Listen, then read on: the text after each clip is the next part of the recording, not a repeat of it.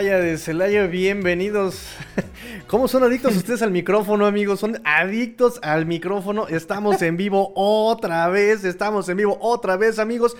Eh, ahora vamos a platicar Round Table Divisional. Quiero darles la bienvenida a todos. Quiero dar la bienvenida. Eh, recuerden que esto está en vivo, grabado en vivo. Estamos esperando sus comentarios. Mientras tanto, le cedo el micrófono al niño McCorkle. Venga, niño McCorkle.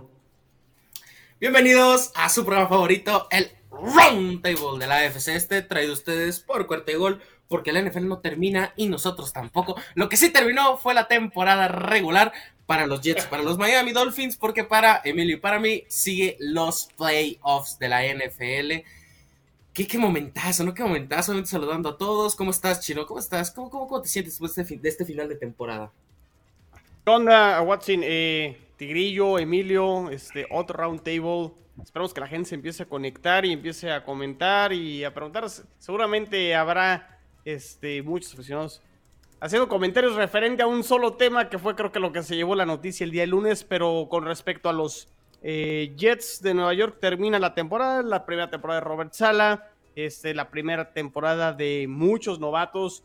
Eh, estén al pendiente, ya, ya está por ahí prácticamente la previa, perdón, la previa, el, la recapitulación de lo que fue el partido entre los Jets y los y los Bills con, con Emilio y pues muchas cosas que rescatar por ahí con el tema de los novatos, el equipo que más minutos eh, eh, tuvo en cuanto a participación de novatos fueron los Jets, este, sus líderes en cuanto a este, recepciones y acarreos y otras estadísticas los lideraron los novatos de los Jets, entonces muchas cosas a destacar y pues ya a pensar en lo que va a ser el off-season de los Jets 2022 donde tendrán muchos recursos para poderse armar y reforzar y esperamos que puedan repuntar o tener una campaña más competitiva en 2022. Sí, los Jets, los Jets dieron, chispazos, ¿no? Creo que en términos generales fue una temporada divertida, ¿no? Para estos equipos neoyorquinos. También tenemos al campeón divisional, al rey del este, al dueño del abrigo Gucci, Emilio Besanilla de Bills en cuarta gol. Emilio, ¿cómo estás? ¿Cómo te sientes de poder volver a enfrentar a los New England Patriots en postemporada?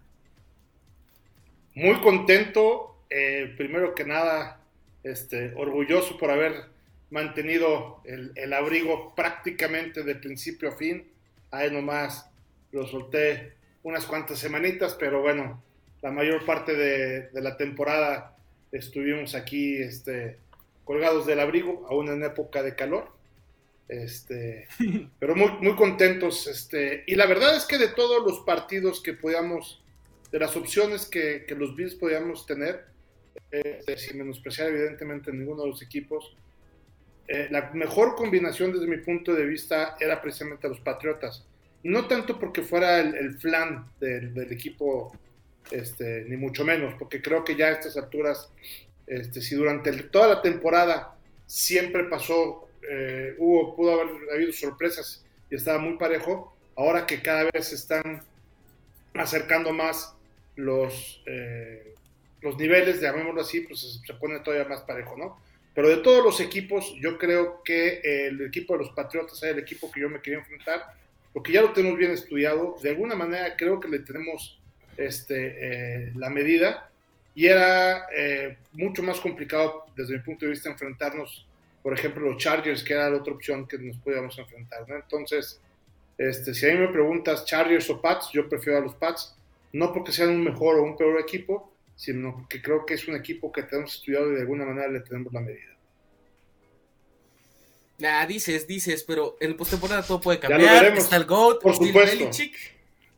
Yo confío en Bill Belichick. Yo creo en Bill Belichick todavía. Y también tenemos obviamente al Tigrillo. Él está conduciendo el programa. Él aquí hace la producción, los controles. Tigrillo, ¿cómo estás? ¿Cómo te sientes después de, de que se acabó la mentira, se acabó la farsa, se acabaron los engaños de Brian Flores en Miami? No quiero nada, ya no quiero nada. Necesito un poco de mi dosis de, de mi dado tranquilizante. Te paso un Dalai de los que usé yo el domingo, porque la neta sí, casi me acabo una caja tratando de tranquilizarme. Y hablando del domingo, obviamente tenemos que, hablar de los partidos, ¿no? Tenemos que empezar, obviamente, con eh, el partido en contra de Nueva, Inglaterra, en contra de los Miami Dolphins. Ya lo habíamos analizado hace un rato, 33 a 24. Eh, el resultado, demasiado triste el resultado, la verdad. Eh, Nueva Inglaterra fue inoperante gran parte del encuentro, no hubo respuesta Mac Jones, la segunda mitad jugó bastante, bastante bien, pero eh, pues de ahí en más no le alcanza para remontar. Todavía no es un quarterback que eh, esté, esté listo para hacer esta clase de retos. Pero bueno, pláticanos, Chino, ¿tú cómo viste este partido? ¿Cómo, cómo sentiste el último partido de temporada regular para estos dos equipos?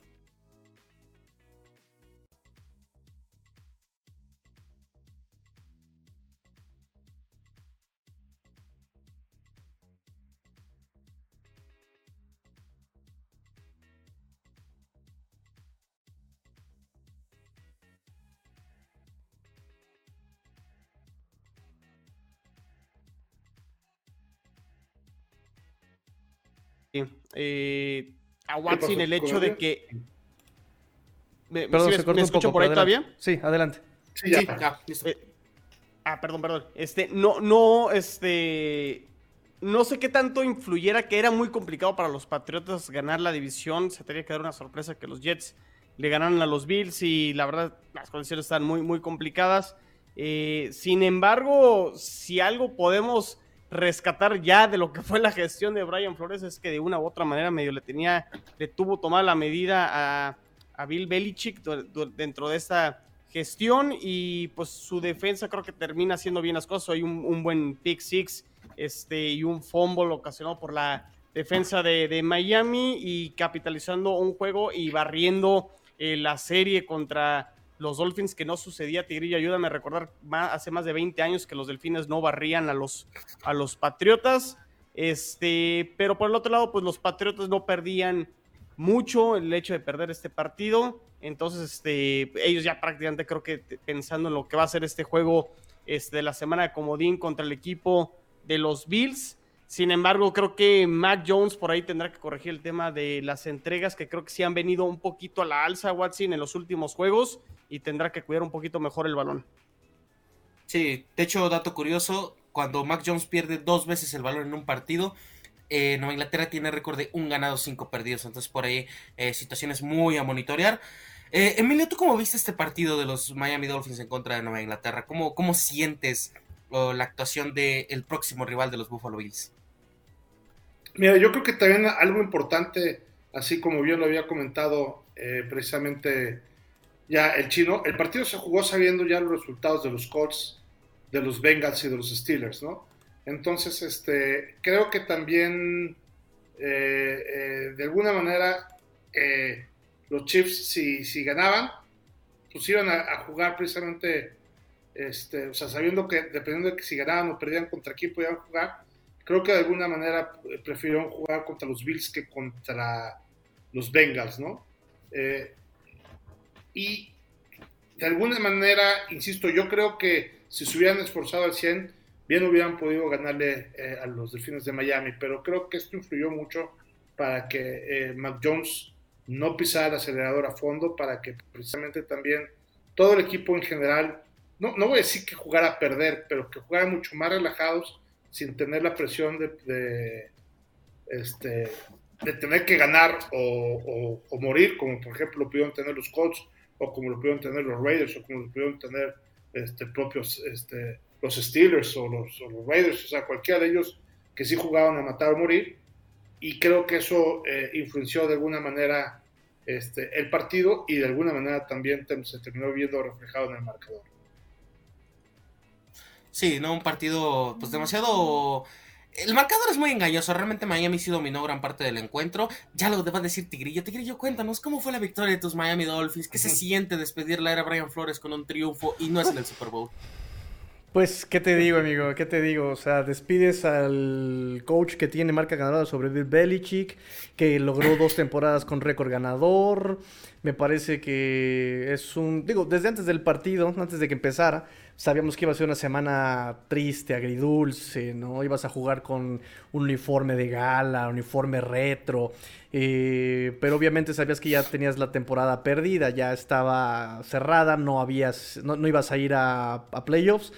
Eh, ganas, eh, ganas bien, pero pues ya hoy lunes nos caen en la sorpresa NFL de que pues no va a estar más Brian Flores eh, en la institución de los Miami Dolphins. Entonces, pues, Mucha gente en español lo celebra, lo festeja, mucha gente en inglés no.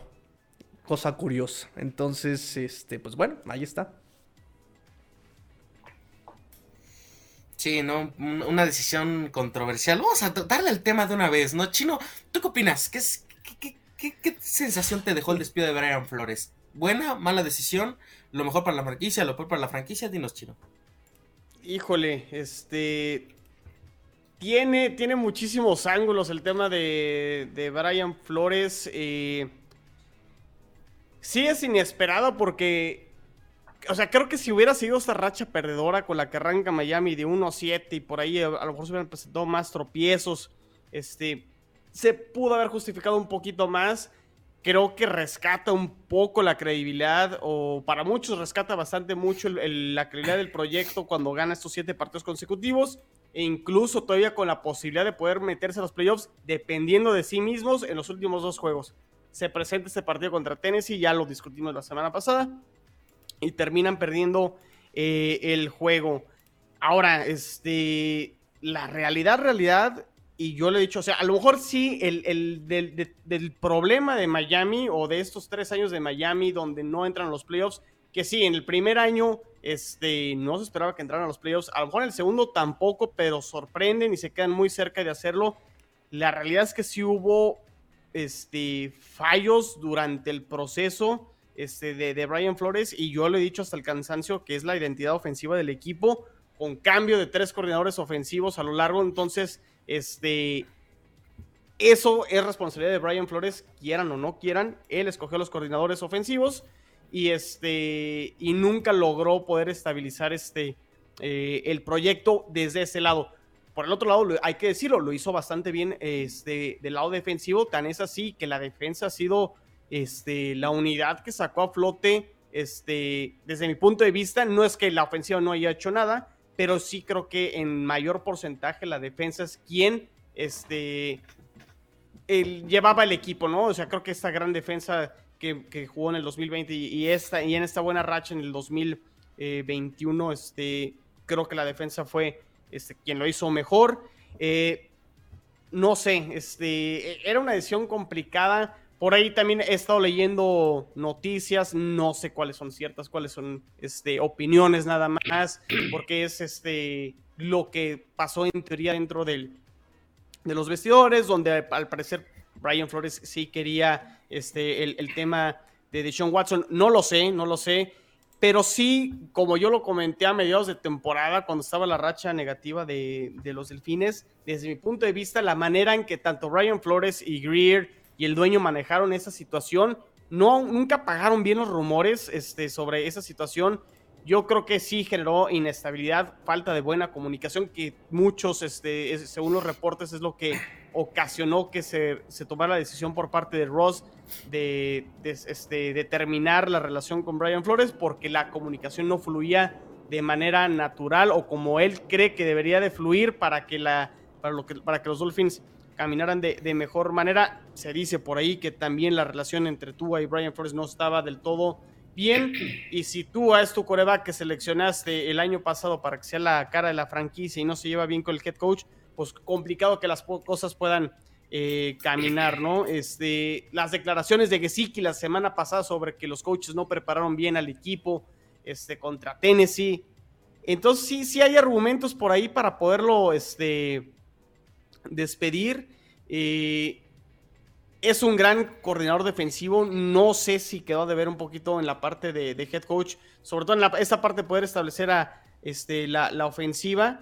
Y no sé qué tanto también yéndonos para atrás, este, la justificación o el por qué, por ejemplo, Ryan Fitzpatrick es el quarterback en el año uno de los Delfines, cuando era un año de, un año de desconstrucción, porque realmente se deshacen de todo apostando al, futuro y tener este pick alto. O sea, no sé qué tanto gana Miami con el hecho de haber tenido a Ryan Fitzpatrick como coreback. Él prácticamente también ayuda para que los delfines pudieran conseguir los premios, pero nunca hubo como un sentido este, del por qué o en qué iba a ayudar Ryan Fitzpatrick en el proyecto de Brian Flores. Entonces, este, pues no sé, este, creo que sí había argumentos para despedirlo, pero desde mi punto de vista creo que sí había también argumentos para poderlo aguantar al menos un año más. Este, aunque si los cambios los tenían que hacer del lado de la coordinación ofensiva, pues también iba a ser un cambio donde, a lo que comenté al inicio, pues es un cuarto cambio en la coordinación ofensiva, entonces a lo mejor esa parte tampoco ya era muy, muy, muy sustentable. Entonces, eh, pues un cambio de nuevo, otro proyecto que falló en Miami, hay que decirlo tal cual como es. Este, el responsable se lo quieren poner al general manager, a Brian Flores, a Ross, este, a los jugadores, pues al final todos tendrán ahí su, su pedacito de responsabilidad y pues a monitorear qué sigue para Miami, quién será el, el, nuevo head coach para, para los Dolphins. Es una pena por los como, como, siempre lo dice Tigrillo, es una pena por, por los aficionados, porque son, son y somos los que más sufrimos con, con este tipo de, cosas. Sí, yo la verdad yo quiero que sea Jim Harbaugh, me parecería una buena opción, pero esa, esa es mi imaginación, ¿no? Yo, quiero soñar con eso. Emilio, ¿tú qué opinas del despido de Brian Flores? ¿Justificado, injustificado? ¿Cómo lo defiendes, no lo defiendes? ¿Cómo, cómo está la situación ahí? Mira, yo creo que técnicamente hablando es un error. O sea, Brian Flores, yo creo que nadie duda de su capacidad como head coach e incluso las cosas que fue haciendo en cuanto a resultados ahí en, Miami, ¿no? De tener un equipo bastante destrozado en su primer año, creo que fue armando y fue generando cierta identidad, ¿no? Como terminaron precisamente en estos últimos nueve partidos, pues ganaron ocho de los nueve últimos partidos que jugó Brian Flores, ¿no? Que entrenó. Entonces yo creo que eh, desde el punto de vista técnico no es algo que desde mi punto de vista esté justificado. Pero ¿qué pasa? Eh, en, un equipo de fútbol americano hay una columna vertebral que deben de ser uno mismo. Me refiero al dueño, al director general, al head coach y al coreback. Y aquí el dueño, Stephen Rose, está unido en una misma, eh, eh, está perfectamente alineado con Chris Ryer, pero al momento de que viene ya el propio carácter que tiene de así de, fuerte y de que puede ser este eh, tan, tan duro en ciertas cosas, Brian Flores, choca y se termina desviando ya a la hora que agarran a, a, Tua, ¿no? Es decir, no están exactamente todos alineados en línea recta, sino los dos primeros creo que están de alguna manera alineados para bien o para mal. Viene Brian Flores que se desalinea y viene Tua que se termina también desalineando en esa que este, conserva la, vertical. Entonces, siempre cuando te enojas con el cocinero en un restaurante pierdes. Y aquí Brian Flores no se puede enojar con el dueño porque va a perder, lo va a terminar corriendo, ¿no? Entonces, mucho de lo que he leído, de lo que ha pasado el día de hoy, es precisamente, oye, que si este, se equivocó al, no, al escoger a Tua en lugar de que se escogiera a Herbert. Oye, que si con el tema de, de Sean Watson se equivocó al no callar todos sus rubores que se afectaron al vestidor.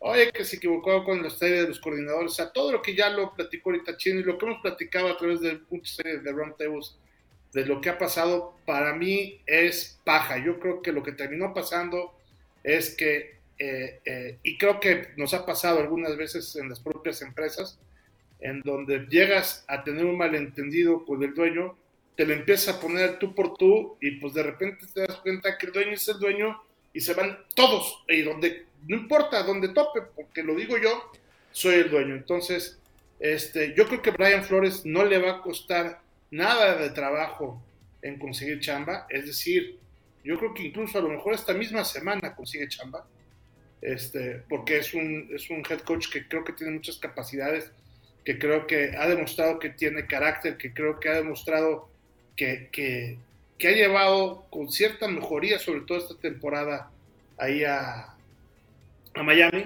Y creo que quien pierde es el equipo. ¿Por qué? Porque ahora, como también comentaban, pues vamos a tener que encontrar a un head coach que se encuentre en esa alineación en donde este, pues va a tener que lidiar a un Tua, le guste o no le guste, va a tener que lidiar con un esquema ofensivo, le guste o no le guste, le va a tener que, o sea, van a tener que encontrar a un head coach que fuera como Flores, pero que no sea él. Entonces va a ser, va a ser algo complicado, va a ser algo, o esa es la primera, o dos, decir, nos equivocamos, este, no funciona Tua y tráete otro, ¿no? Entonces, creo que pueden ser las dos este, Watson. vertientes que tiene que, ser. Sí, yo siempre he dicho que con Deshaun Watson y con Antonio Brown tendrían la dupla que siempre he estado buscando Miami. Pero en la cárcel, ¿verdad? no, la máquina del mal. La máquina del mal. yo creo que. Ese, yo creo que técnicamente. ¿eh? Sí, yo creo que técnicamente es una mala decisión, pero, pero conforme al tema de las relaciones, era una relación que no se iba a soportar y le iba a hacer más daño al equipo mantenerla que cortarla, ¿no? Entonces, este, yo, ese es mi punto de vista de lo que está pasando con aquí con Miami, que además, aunque todavía falta muchísimo para la próxima temporada y van a tener tiempo para esa reconstrucción, pues sí es prácticamente empezar, pues si no de cero, pues de uno, ¿no? Con este proceso que ya iba a lo mejor en cuatro o cinco. Sí, o sea, creo que, ah, bueno, a mí mi opinión en lo particular, yo sí quería el despido de Brian Flores. Lo decía muchos de broma, pero ya en serio, no puedes vivir de rachas. O sea, Brian Flores sí tuvo momentos brillantes en su carrera como head coach. Creo que dio identidad a un equipo que realmente no aspiraba a nada desde, desde el gran Adam Gaze, nuestro ídolo Adam Gaze. Eh, pero no sé, también creo que se me hace abrupto despedirlo en este momento. Creo que no hay como que un candidatazo que tú digas que supera a Brian Flores. Digo, o sea, a mí me gusta la idea de Jim Harbaugh de volverlo a traer a la NFL y creo que pudiera dar un buen resultado, más con el roster que tiene Miami en estos momentos, está para competir. Eh, otro, otro candidato que me gustaría que creo que estaría bien es Jim Cadwell, que pues tuvo buenas temporadas con Indianapolis, por ahí con Detroit pues les dio años competitivos, entonces creo que con él pudieran también tener un proyecto eh, interesante. En el caso de Tua yo me lo quedaría eh, su contrato de novato. Vamos a ver qué nos ofrece. Porque en términos generales, Tua puede ser un coreback consistente. No, es espectacular, pero sí puede ser un coreback eh, titular en esta liga. Entonces creo que el despido de Brian Flores me parece el correcto porque no puedes vivir de rachas, no puedes vivir de un equipo sin identidad ofensiva, no puedes vivir de eh, pues de malas decisiones en los partidos, de mal, de mala planeación. Entonces creo que por ese lado eh, hicieron bien los, los Miami Dolphins, ¿no? ¿Algo, ¿Algo más que agregar del tema del gran Brian Flores?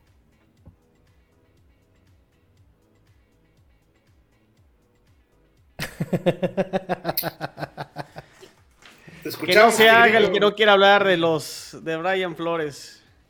Si yo por eso vengo a este round table para escuchar al tigrillo. No, bueno. A ver, a ver, tigrillo, tigrillo, ya línchalo, ya, ya quítatelo, Flores Lover, y, dinos, ¿qué opinas de Brian Flores? Ya, pues justamente, opino exactamente, eh, ya fuera de cualquier eh, opinión muy sesgada. La verdad es que yo opino un poco como este Rodrigo. O sea, yo la verdad sí opino que tiene muchos errores. La verdad es que sí, errores muy complicados. Nos dice Daniel Tigrillo, la Nación Jet, queremos que Gates regrese a Miami. no, por favor, que luego que se tenga chicharrón. I'm coming home. No, no, no, no, no, no, no, no, para nada. Saludos, amigo. Saludos, amigo Daniel. Este, nos dice Juan Pablo vamos por Brian Devil, ya ves que te dije, es también... esa, estaría buena, ¿eh? Sí, estaría buenísimo. Este, no, y tiene también historia tu con MVP si llega Brian Devil, ¿eh? Sí, no, eso justamente lo platicaba yo con Mundo Dolphins hoy por la mañana, ¿no? ¿Quién me gustaría? Me gusta Brian Double justamente por esa tendencia que tiene a saber ajustar con Josh Allen, ¿no? Te quitan a Stephon Diggs, te, eh, vas con Knox, te quitan a Knox, te vas con el corredor, te quitan al corredor, y, o sea, ajusta, sabe cómo utilizar eh, sus, sus piezas Brian Double, ¿no? Entonces, incluso ya hoy hubo... Eh, petición para hacer la entrevista a Brian Double de los parte de los Bills hacia Bills, de los Dolphins hacia Bills. Entonces eh, va a ser muy interesante si se queda Brian Dabble en Dolphins. Ojalá. Este. La cosa es que, bueno. O sea, ya para... tú eres nuestro padre y nos van a traer a Brian Double. No, no. Estaría, estaría genial, estaría genial. No, lo va, no. A, ver, a ver cuánto dura Tua con, con Double. va a estar interesante, va a estar interesante. Entonces, ¿sabes, para ¿sabes qué es lo complicado, Tigrillo? Digo, ya, o sea, ya hasta a estas alturas del, partido, pues ya si, si fue correcto o no, pues digo, ya lo despidieron y no hay marcha atrás, ¿no? Eh, aquí el tema es que no empiezas en, en paralelo, como decía Emilio, o sea, es decir, tú allá está, el general manager lleva años ahí y el head coach o el candidato dirá, pues a ver, si yo llego a Miami, a lo mejor voy a querer mi propio coreback, voy a querer este mi sistema ofensivo, mi conexión ofensiva y a lo mejor este Brian Double, por ejemplo, conoce bien este a, Miami, ¿no? Por rival divisional y va a decir, solo, ¿sabes qué? Es que a Miami le falta ofensivamente estos jugadores, les falta este no sé, línea ofensiva, lo que sea. Yo no le entro a ese proyecto de esta manera. Y este. Y entonces, esa es la parte complicada. Vamos a ver quién se avienta ese tiro de decir, este, sí creo en Tua, sí creo en con lo que hay actualmente en cuanto a talento. Y vamos a ver si se avienten el tiro, porque si no, este, a lo mejor alguien se lo aviente y va a decir, no, pues yo no seleccioné a Tua y denme más tiempo y empecemos de cero y otro general manager. Esa creo que es la parte complicada que no van a empezar todos este, desde cero, que fue lo que intentaron sí con Brian Flores y luego cuando seleccionan a Tua en el año 2, ¿no? Que era en teoría su coreback, aunque después de lo que empieza a leer, no sé si era el coreback que él quería, pero bueno, eso ya es este, otro análisis. E, esa es la parte complicada, creo que yo veo en Miami de cara al 2022. Sí, un poco con muchas dudas, ¿no? Pues sí, eh, nada más para acotar algo que justamente dijo el dueño hoy en conferencia de prensa fue justamente eso, ¿no? Van a buscar un coach que pueda llevar a este roster al siguiente nivel. Eso es una parte de lo que dijo. Otra parte que dijo es este que él confía en Tua. De hecho, le preguntaron sobre si el coreback había sido eh, tema o había tenido algún rol en la toma de decisión de despedir al head coach. Y él dijo, bueno, yo confío en Tua, yo lo he visto crecer, he visto cómo se ha desarrollado, eh, pero eso ya eso se lo dejo al nuevo head coach, lo que dice Rodrigo, quien nos garantiza que no venga y quiera meter a su propio roster, su propio, su propio personal, por supuesto. Pero también fue eh, muy enfático el dueño en decir que quieren alguien que eh, lleve este roster al siguiente nivel, ¿no? Porque incluso le echó flores al general manager, dijo, no, pues es que fíjate el roster que tenemos, es un roster joven, es un roster eh, talentoso, entonces lo único que falta casi casi es ese funcionamiento eh, de la organización, ¿no? Porque también ese fue el punto. que creo que él pudo perdonar las derrotas él pudo perdonar eh, lo del coreback, él pudo perdonar, pero parece que sí no se estaban llevando bien y no estaban jalando para el mismo lado lo que es Flores y el front office. Entonces ya para cerrar el tema Flores, por, lo menos de mi lado, sí creo que tuvo muchos errores eh, tácticos Flores. Eh, no sabía utilizar los pañuelos, retaba cuando no debía, no retaba cuando debía. Eh, el manejo de reloj, todas estas situaciones, ¿no? Y él podrá haber sido también muy duro, lo platiqué yo con Awatsin hace unos minutos también. Él podrá haber sido muy duro, él fue educado por Bill Belichick, el señor que no saludó a estos niños de Detroit, ¿no? O sea, imagínate qué tan difícil es eh, eh, tratar con Bill Belichick. También él viene del Bronx. Ya cállate, Watson, cállate. Es, es más grande que Shula, papá. Yo lo admito. Ay, ya deja de beber, deja de tomar eso, carambas. La cosa es que este, ya, ya a partir de ahí es, es complicado el trato con Flores. Y. Pero me parece que a pesar de todos estos peros, creo que sí, te, como dice Emilio, me parece que tenía que darle. tenía que tenerle eh, de paciencia un año más un año más a Brian Flores, porque también ha logrado cosas que no se habían logrado incluso en estas últimas reconstrucciones. Dos temporadas eh, con marca ganadora, eh, haberle ganado a Bill Belichick y haber quedado con marca ganadora contra él, 4-2 el haber explotado jugadores baratos, incluso haber cambiado ese, esa cultura de, los jugadores eh, de los Dolphins, ¿no? Ese poner el equipo primero, la disciplina, o sea, todas esas intangibles me parece que meritaban darle eh, un poco más de paciencia a Brian Flores desde mi perspectiva, pero digo, no fue perfecto, evidentemente, y creo que volvemos a lo mismo, esta, esta situación tan atípica con, con los Dolphins últimamente, si se tomaba la decisión, no había argumentos para decir que fue una mala decisión. Si no se tomaba, era lo mismo, ¿no? O sea, había argumentos para ambos lados. Sí, yo leí una declaración, de hecho, este, grandota, que venía ahí en el, en el periódico de Miami, que decía, you cannot piss off the owner, the franchise owner, ¿no? O sea, no puedes hacer súper enojar al dueño de la franquicia. Entonces, y, yo creo que, que, va mucho por ahí, ¿no? Porque, porque es así de repentino, o sea, no, no, era algo que alguien que esperábamos el día de hoy, ¿no? O sea, juega, juega ayer un partido de Miami donde le gana este, a los Patriotas, tienen la racha ganadora, ahí van y de repente hoy despedido. ¿Por qué? Pasó algo, pasó algo que seguramente se hacen de palabras y dices, compadre, estás despedido, ¿no? Te saca de, de tu de, paciencia, de, de, de todas tus casillas y le dices, se acabó, estás despedido y vámonos. Algo de haber pasado ahí internamente con el dueño Ross y este Brian Flores, que evidentemente por lo pronto ahora no ha salido, en la prensa y que nada más aparece ahí como que lo hicieron enojar, ¿no? Sí, sí, sí, sí, es, fue completamente claro el dueño en ese aspecto, ¿no? Fue muy claro el dueño en cuanto al funcionamiento y obviamente, como bien decía Fer de Mundo Dolphins en un programa anterior, el dueño también se va a ir por quien conoce. Ya lo dijo, este Chris Greer está ahí desde hace tiempo.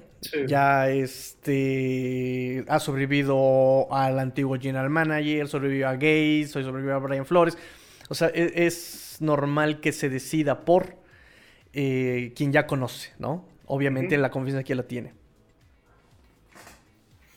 Sí, ¿no? El tema, tema interesante en Miami. Yo, yo sigo pensando que Jim Harbaugh haría un buen papel. Yo yo sí lo contrato, ¿eh? Yo sí le doy un contrato de seis años y ya después lo corro. Pero bueno, eh, pasamos al siguiente partido. Hay que pasar al siguiente tema porque eh, tenemos todavía plática pendiente de postemporada. Eh, el partido de los New York Jets en contra de los Buffalo Bills que termina 27 a 10. En algún punto del encuentro estaba bastante cerrado. por ahí los Jets metieron presión, pero al final de cuentas Buffalo se termina separando. Emilio, cuéntanos cómo te parece, cómo fue esta victoria de, de los Buffalo Bills sobre estos New York Jets. Mira, este, ya comentaba yo precisamente con Chino que gran parte de lo que fuimos comentando en la previa se fue cumpliendo, en el sentido de que los Bills tenían que un poquito eh, equilibrar su juego aéreo con su juego terrestre, eso también pasó, que los Bills tenían que lograr por lo menos una ventaja tempranera de 10 puntos para que estuviera jugando Josh Allen un poco más tranquilo, eso también este, eh, pasó. Eh, y conforme fue avanzando el partido, la verdad es que los Bills iban muy bien. El tercer cuarto, que fue cuando empezamos este, nosotros a, cometer por ahí algunos errores, creo que lo único que tuvieron los Jets fue una cuarta oportunidad que se la jugaron y que anotaron en esa primaria jugada, pero fue una. Todo lo demás, la verdad es que contuvimos el ataque terrestre de una manera muy importante con apenas 19 yardas para su principal corredor este, también la parte de la secundaria con los pases también bastante, quitando ese pase de anotación, todo lo demás estuvo bastante controlado. Y por ahí, eh, ahora que se nos puso nervioso fue el, el pateador de despeje, que tuvo por ahí, eh, llevamos dos partidos y medio sin un solo despeje en cada una de nuestras series ofensivas. Es decir, cada una de las series terminaba o en touchdown, o en gol de campo, o en intercepción de parte de los Bills. Y este, y ahorita tuvimos siete patadas de despeje en un promedio de 33 yardas y con patadas de despeje de hasta de 10 yardas, ¿no? En una de ellas. Entonces, este, creo que ahí, eh, con tres patadas particularmente muy, muy malas de, de 20 yardas, de una cosa de esas, entre 20 y 25 yardas, también fue lo que hizo que el partido se pusiera un poco más parejo, porque los Jets empezaban ya también desde la propia yarda 50, ¿no? Desde, desde el desde medio campo a esa serie, esa serie ofensiva que sin lugar a duda presionando un poquito. Llegó de repente otra vez Allen, puso orden ahí con otro touchdown, se volvieron a calmar las aguas y ya otra vez se hizo un poquito más grande la, la victoria. E incluso nosotros en la previa habíamos pronosticado un, 27, un 24-10, terminaron 27-10. Creo que cada vez más los Bills se vuelven un poquito más predecibles con lo que estamos diciendo. Predecibles también en un muy buen sentido de la palabra, este, porque han estado bajando los castigos. Este partido solamente tuvieron cuatro castigos. En fin, y quitando el tema de las patadas eh, de despeje, pues vimos a un Josh Allen mucho más tranquilo, más balanceado, este, pasando, corriendo, en fin. Yo creo que vamos a ver algo muy similar a esto en la postemporada eh, para los, todos estos partidos que vienen, ¿no? Sí, va a ser una, una temporada interesante. Esperemos a ver si repiten la final de conferencia o, ya llegan al Super Bowl. O no va a Inglaterra lo sacan ronda como dices que es lo más probable, ¿no? Eh, Chino, ¿tú qué opinas de este partido? ¿Qué opinas de este resultado? Eh, ¿cómo, cómo, más que nada, cómo viste la actuación de Zach Wilson, que estuvo muy presionado todo el encuentro y que creo que no pudo hacer más de lo que él podía con este, con este equipo de Bills? No, un partido muy, muy complicado para, para Zach Wilson. O sea, lo hemos comentado, ¿no? Sin sus receptores principales, sin Corey Davis, sin Elijah Moore, sin este. bueno, Jameson Crowder juega, pero termina saliendo en el partido. Braxton Berries no juega el partido. Eh, línea ofensiva súper, súper parchada. Juan con el tercer tackle izquierdo, con el centro este, suplente. Por ahí Morgan Moses también sale este, lesionado durante el partido. Entonces no tenía muchas armas realmente Zach Wilson para poder este, lanzar el balón. Intentaron correr el balón. Bills ajusta muy bien y hace este, mucha carga y presiona con su front seven. Entonces nulificaron también a Michael Carter, Michael Carter y Coleman. Eh, lo destacar a lo mejor de Zach Wilson es que fue su quinto partido consecutivo sin lanzar este intercepción. Creo que eso fue algo que mejoró mucho después de su regreso de la lesión, solo dos intercepciones y fue en los primeros dos juegos después de la este, lesión, entonces eso a destacar. El pase de touchdown creo que fue muy bueno a, a Keelan Cole y pues la verdad no mucho, a lo mejor destacar que la defensa mantuvo el partido cerrado este, hasta el tercer cuarto. Un tema más porque los Bills no encontraban la manera de poder este, avanzar un tema por ahí de que, como decía Emilio, el despejador de, este, de patas no lo hizo bastante bien y le daba buena posición de campo a los Jets. Pero ya en el cuarto cuarto la defensa se cansó, terminan anotando dos touchdowns y terminan eh, este, por, por aniquilar a, los Jets en, en, en, el cuarto cuarto. La verdad es que creo que los Jets terminan una temporada dentro de lo esperado. Era proyectado que iban a terminar este, últimos dentro de la división, pero tendrán que ajustar. Ya, si quieren, por ahí escuchen el, este, el capítulo con, este, que grabé con Emilio, donde todo lo positivo que hay de cara a la temporada 2022, todos los recursos que tienen. Habrá continuidad con Robert Sala, habrá continuidad con los coordinadores, tanto ofensivos y defensivos. Todos los novatos van a ser piezas fundamentales de cara a lo que va a ser la siguiente temporada.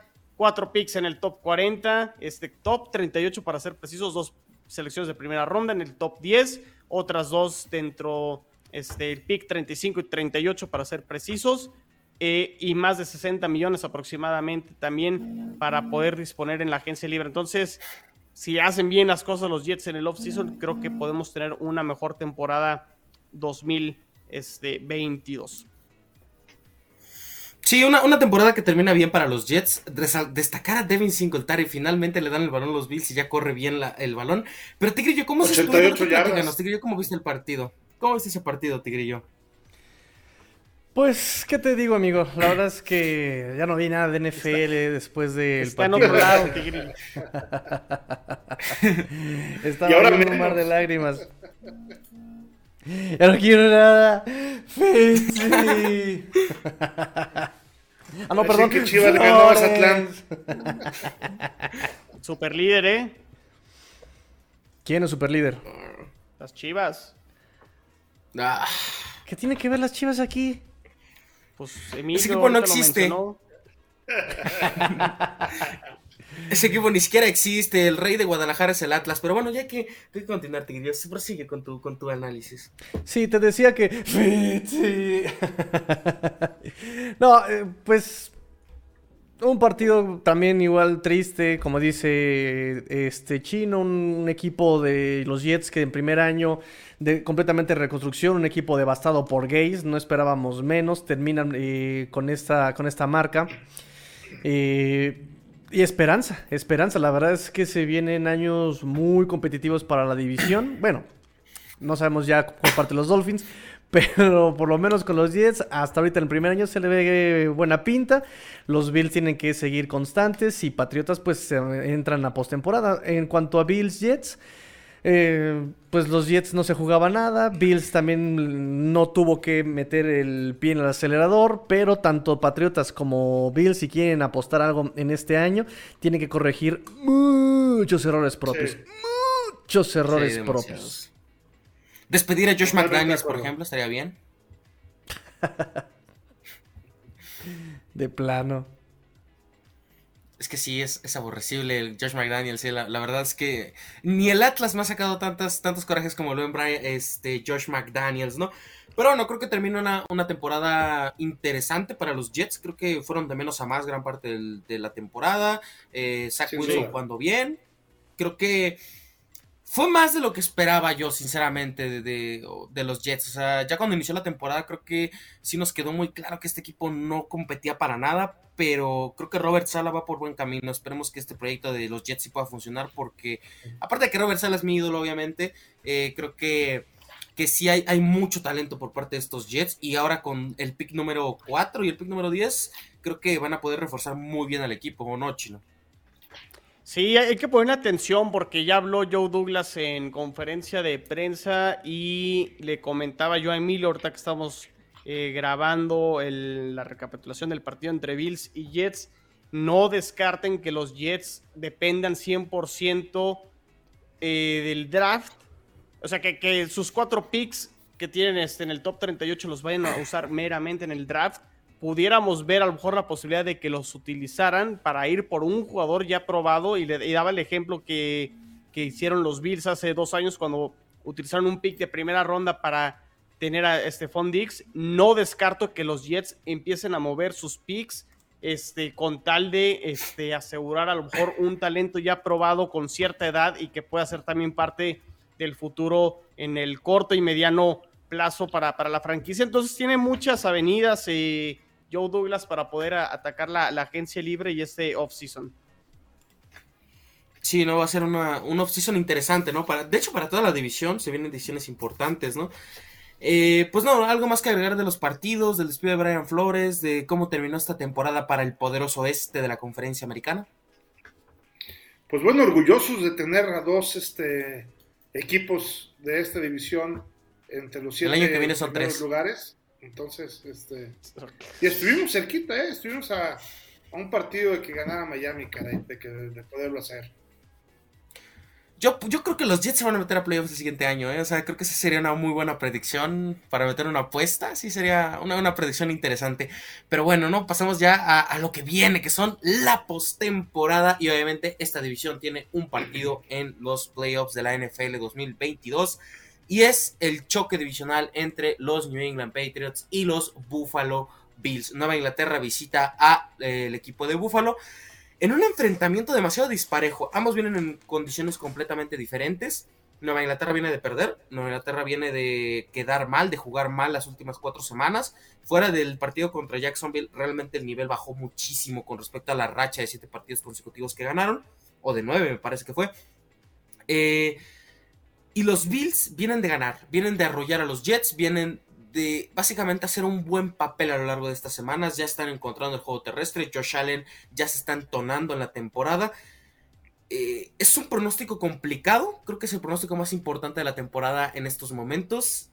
Y si yo tuviera que elegir un ganador, tengo que elegir a los Buffalo Bills porque no hay algo que me dé seguridad en este equipo de Nueva Inglaterra en estos momentos, tanto por lesiones, por nivel de juego de algunos jugadores como Matt Judon o como JC Jackson o como Jalen Mills. Eh, me parece que Buffalo debería de ganar este partido en ronda de comodines. Y bueno, ese sería mi pronóstico. Emilio, ¿tú qué, qué opinas de este encuentro? ¿Qué, ¿Qué, se siente volver a enfrentar a los New England Patriots? ¿no? Y tener la oportunidad de acabar la dinastía de una vez por todas. Sí, pues es la tercera vez que nos enfrentamos en la temporada yo creo que los Bills tienen ya un equipo mucho más controlado, un equipo mucho más estable. Vemos a un Josh Allen que también creo que está ya este, pues mucho más tranquilo y mucho más eh, atinado en la parte de sus pases, además de que, como lo hemos comentado, el playbook ha estado mucho más equilibrado también con la parte de juego terrestre, con el juego aéreo.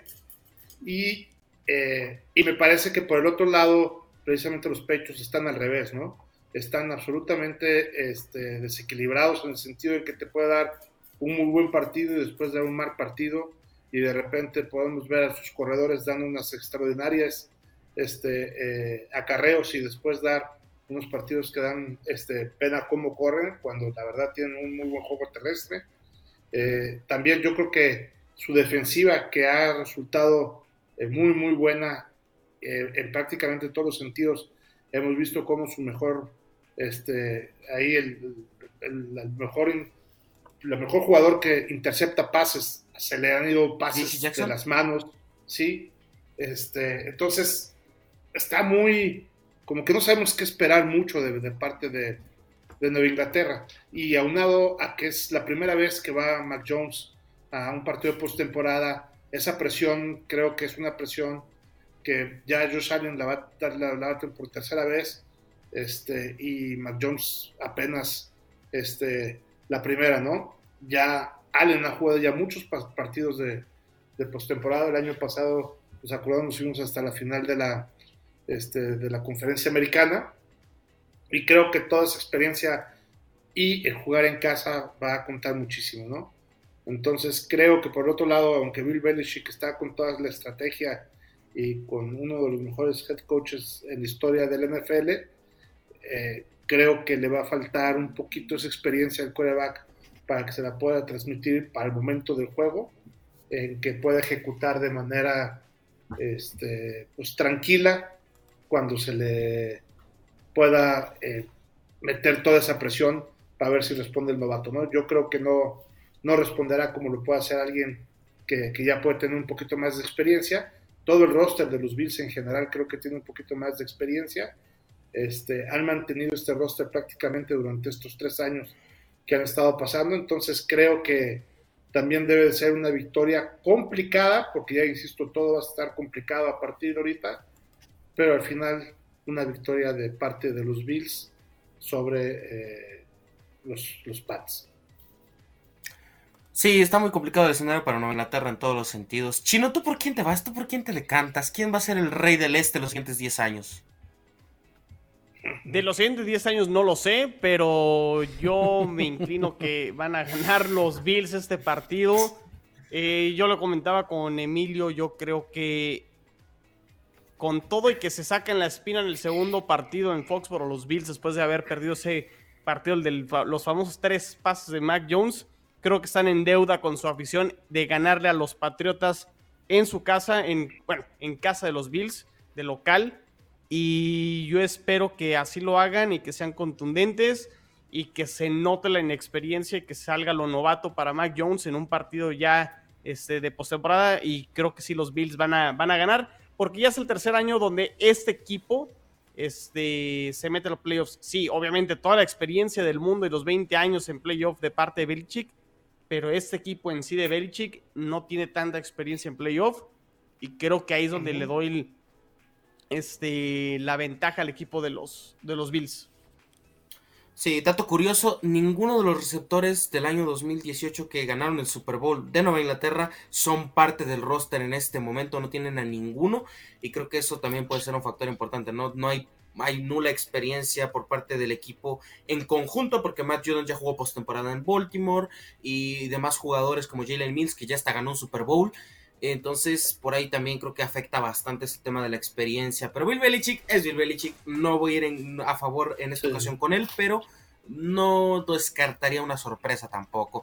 Tigrillo, ¿tú quién, quién te decantas? ¿A quién vas a apoyar? ¿A qué camiseta te vas a poner ahorita? ¿La de los Pats o la de los Bills?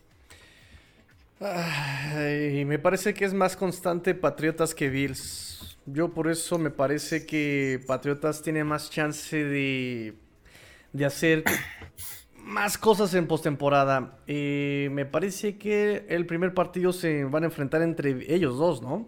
Entonces, sí, creo que Patriotas me gusta para ganar este partido. Ok, es un hombre de fe, Tigrillo es grande, háganle caso, tiene buen análisis.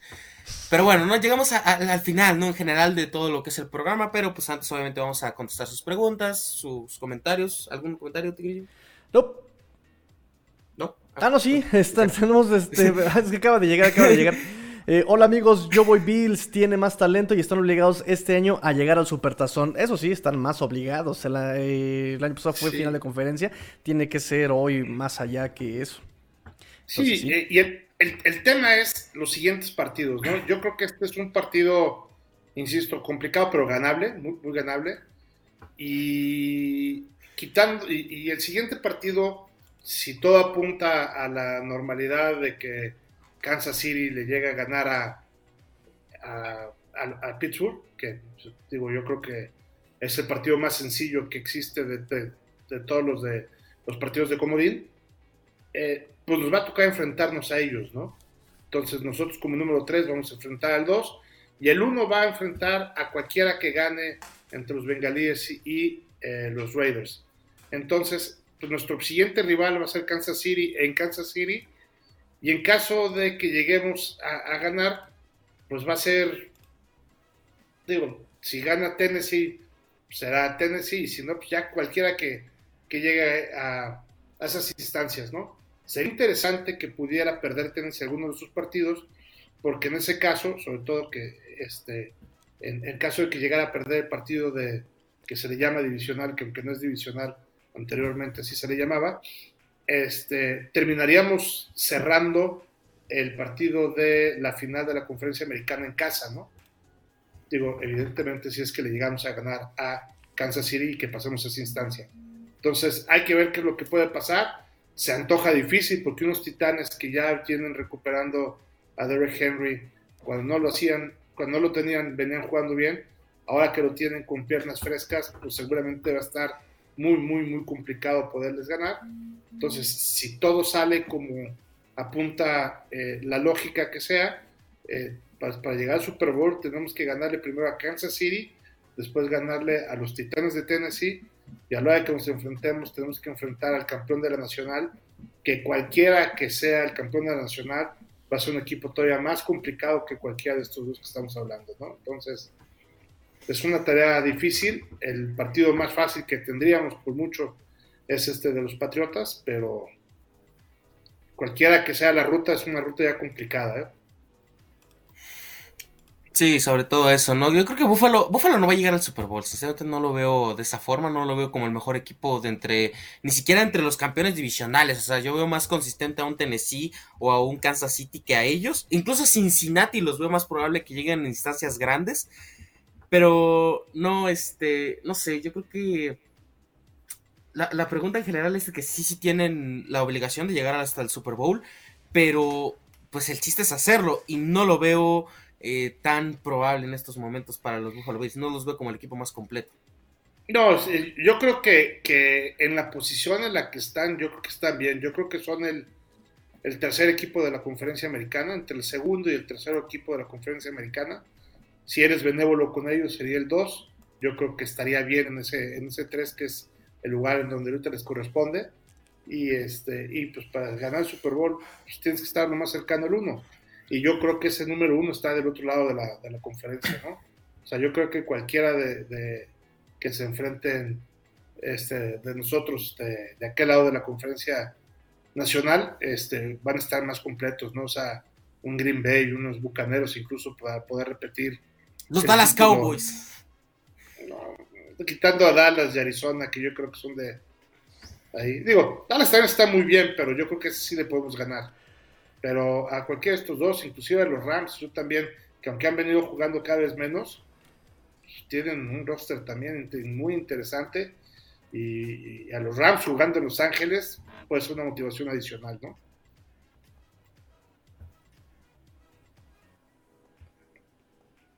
Pero bueno.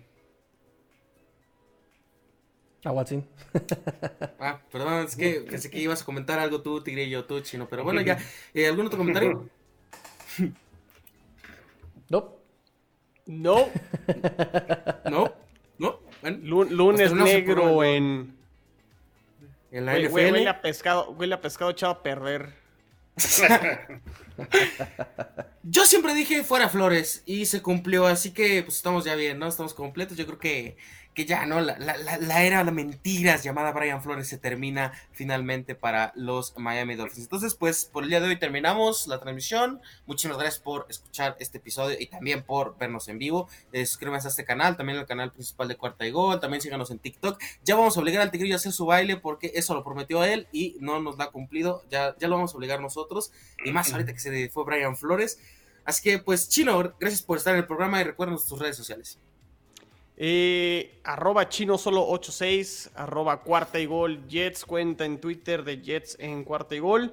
No se desconecten, habrá episodios eh, en el off-season, habrá este eh, episodios dedicados uno por ahí a Don Maynard, este, hablar un poquito de Robert Sala, Joe Douglas. Entonces, no, no se pierdan los, los siguientes episodios. Eh, vamos a estar todavía este, pues, dándoles noticias y análisis y demás de cómo terminaron los Jets esta temporada. Entonces, hay mucha, mucha información. Perfecto. Emilio, muchísimas gracias por estar en el programa. Dinos dónde podemos localizar, dónde podemos burlarnos si pierden los Bills. si, si, pierden los Bills, me pueden localizar en arroba cuarta y gol Patriots. es, es la mejor cuenta que existe. Con mucho gusto en la cuenta arroba cuarta y gol Bills. Ahí eh, estamos a sus órdenes, muy atentos en Twitter con todo lo que está pasando en la NFL, particularmente con los Bills de Búfalo, y mi cuenta de Twitter personal, arroba evesan, en donde también estaremos ahí muy atentos de lo que sucede, ¿no? Hay por ahí algunas preguntas que, que acaban de, salir aquí de parte de las personas que nos siguen, que nos dicen, en cuanto a quarterbacks encendidos en la conferencia americana, veo a Josh Allen así incluso más que, que Mahomes. Bueno, yo creo que son dos quarterbacks que han estado un poquito este, intermitentes, ¿no? Cuando andan encendidos los dos son muy buenos y, este, y su problema es que creo que los dos han estado un poco inconsistentes esta temporada, ¿no? Mahomes no ha sido el Mahomes de la temporada pasada, Josh Allen tampoco ha sido el Josh Allen de la temporada pasada, pero bueno, ahí este, eh, yo también creo que son los dos mejores quarterbacks de la conferencia eh, americana hoy, hoy por hoy, ¿no? Y también nos preguntan si, que si los Bills, que si deben de ganar los Bills, si por ahí lo pierden, debería considerarse un fracaso. Sin duda, sí. la obligación de ganar es de Búfalo. Sí, yo también creo que si no ganan este partido sería un fracaso. Y yo creo que la posición de los Bills, como les dije, ya es el siguiente partido, ¿no? Si ya perdemos contra Kansas City en Kansas City, es algo que puede estar dentro del script, ¿no? Pero este partido sí lo tenemos que ganar. Sí, están más forzados que, que nosotros, ¿no? En ese sentido. Eh, Tigrillo, muchísimas gracias por sobre todo hacer la producción de este programa, eres un crack. Este, dinos, ¿dónde te podemos encontrar? ¿Dónde te podemos acosar y demás? Pues ya saben, acósenme, acósenme, háganme suyo, les dejo mi reputación para que hagan lo que quieran. arroba cuarto y dolphins, arroba cuarto y dolphins en Twitter y también arroba master-tigrillo, ahí me pueden encontrar para estar ahí en contacto. Y en TikTok como 5 de Pastor con todo, también se pone bueno ahí. Así que pues también vayan a seguirlo, ¿no? Eh, pues creo que esto fue todo. Sí, ya despedimos todos, ya. Sí. Nada más que agregar. Pues bueno, muchísimas gracias por estar en este programa y también muchísimas gracias por escuchar todos los roundtables durante toda la temporada regular. Eh, esto lo hacemos con todo el cariño, con todo el placer para que ustedes disfruten, para que ustedes conozcan más de la NFL. Muchísimas gracias. No se despeguen porque sí, muy probablemente vamos a tener más episodios eh, de este bonito programa. Y pues nada, a mí me pueden encontrar en Twitter como arroba Watson5, ahí en personal para que puedan ahí burlarse cuando pierda el Atlas o pierdan los Pats, ahí estamos con gusto. Y también como arroba cuarta y gol Patriots para que estén enterados de todas las noticias del equipo de Massachusetts. Esto fue el Roundtable de la AFC Este, traído a ustedes por cuarta y gol, porque el NFL no termina y nosotros tampoco. Go Bills. Forever New England. y el chino dormido. El chino, sí. el chino, el chino sí dijo, no, ya, ya acabó esto. Ya. Jets, Jets, Jets. Ah, sáquese a mañana. El chino. Pórtense mal, cuídense bien, sean el cambio que quiere ver en el mundo. Qué extraño a Brian Flores. Fitzy.